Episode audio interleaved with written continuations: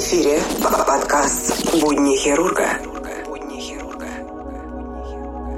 Всем привет! В эфире подкаст «Будни хирурга Лайв», третий выпуск. Сегодня у меня такая интересная ситуация была. Утром вызвал такси, чтобы поехать на работу. Обычно я на машине езжу, но в этот раз захотелось именно вот поехать на такси. Вызвал такси, приехала, сел, едем. А таксист уже понял, то, что мы едем в больницу, ну, по адресу.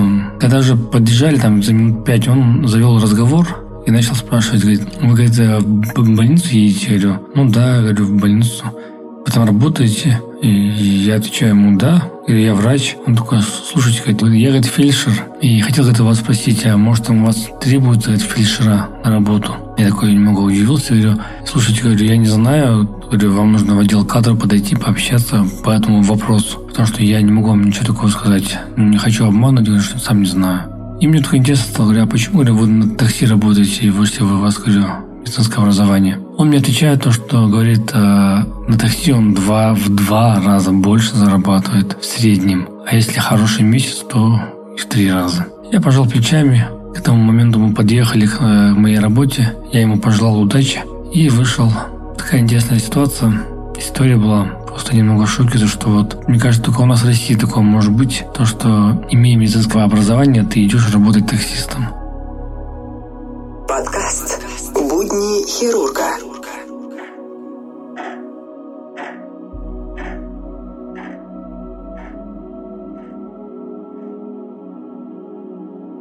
Хотел сегодня с вами поделиться э, не, некоторыми новостями из сферы здравоохранения, ну и вообще из э, новостей 11 марта 2020 года Всемирная организация здравоохранения объявила о пандемии коронавирусной инфекции. По последним данным проекта университета Джона Хопкинса, число больных, заразившихся в мире коронавирусной инфекцией, превысило 127 тысяч человек. Почти 5 тысяч из них скончались. Что же думают об этой ситуации наши российские врачи? Михаил Супотницкий, российский военный микробиолог. Создать вакцину против коронавируса невозможно так как вызываемый им инфекционный процесс сопровождается развитием так называемого феномена антителозависимого усиления инфекции. То есть антитела усиливают инфекционный процесс, вызванный коронавирусом. Поэтому и инкубационный период длится две недели.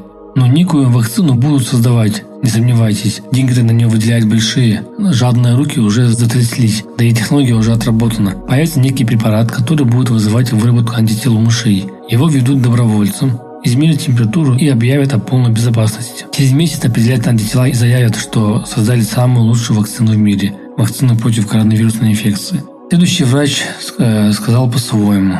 То есть э, врач э, Невролог Павел Брандт сказал следующее. Иногда мне кажется, что лучше совсем ничего не писать. Люди просто не понимают или не хотят понимать. Мы пишем про коронавирус не для того, чтобы сеять панику. Скорее наоборот. Между отсутствием паники и пофигизмом – пропасть. Коронавирус действительно убивает. Да, убивает меньше, чем тяжелый грипп, но не намного. Страшен не сам коронавирус, а то, что он делает с системой здравоохранения, если она есть как таковая. Паника ничего не поможет. Скорее наоборот, усугубит ситуацию. Пофигизм из серии «Нам не страшно» серии «Волк» во многом хуже паники. Если в России ситуация будет развиваться по итальянскому сценарию, то будет очень плохо. Сделать уже ничего нельзя, Нормально подготовиться мы не сможем по объективным причинам. Нужно соблюдать разумные меры предосторожности, беречь пожилых людей от контактов с потенциально зараженными и избегать массовых мероприятий. Нужно как можно меньше нагружать то, что у нас называется системой здравоохранения – перенести плановую операцию, вызвать скорую помощь только в случае крайней необходимости, по возможности лечиться амбулаторно.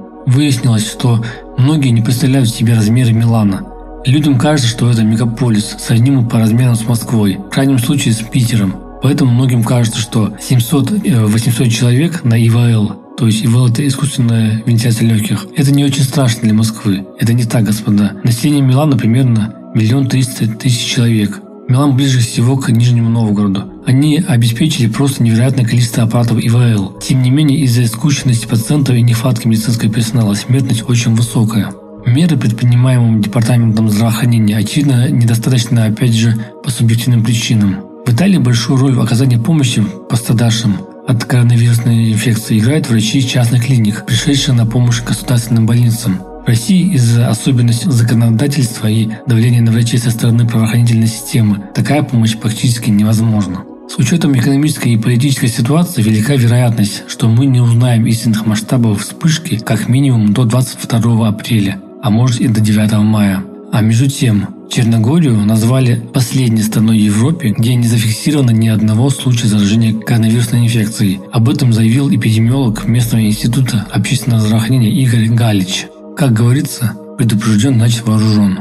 Друзья мои, мой вам совет – меньше контактируйте с людьми и мойте руки перед едой. Данную информацию я использовал с э, телеграм-канала доктор Фридман. Если кому интересно, можете поискать в телеграме. Еще я забыл вам э, рассказать про ситуацию, про случай, который был у нас э, в поликлинике. У нас поликлиника делится на два корпуса. В одном э, принимают терапевта, а второй корпус для узких специалистов.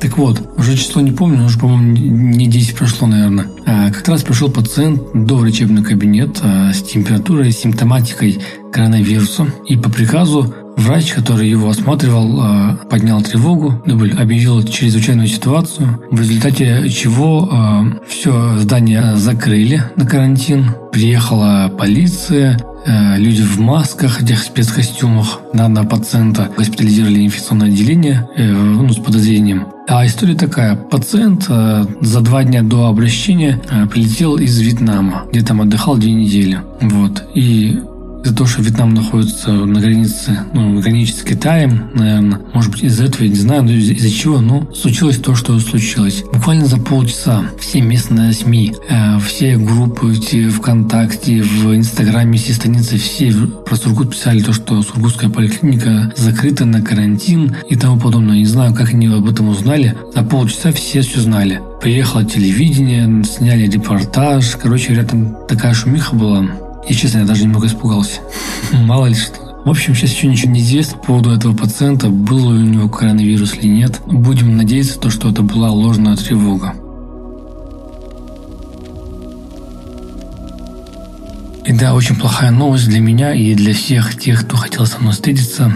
А из-за данной пандемии, из-за данного а, бума, такого, так сказать, коронавирусного, съезд э, Российского общества хирургов, который должен был состояться с 7 по 10 апреля, его отменили и перенесли на 7 э, по 10 сентября. А меня были куплены билеты на самолет, пообщался с компанией, они мне сказали то, что э, возврат денег невозможен, возможно обмен билета на другую дату, но со штрафом. А сумма штрафа почти превышает стоимость билета. Я посмеялся и сказал, о чем тогда фишка, говорю, в чем смысл обмена билета, говорю. Они сказали, что это политика компании, поэтому я так подумал, что легче купить новые билеты и этот билет оставить, пусть он сгорает.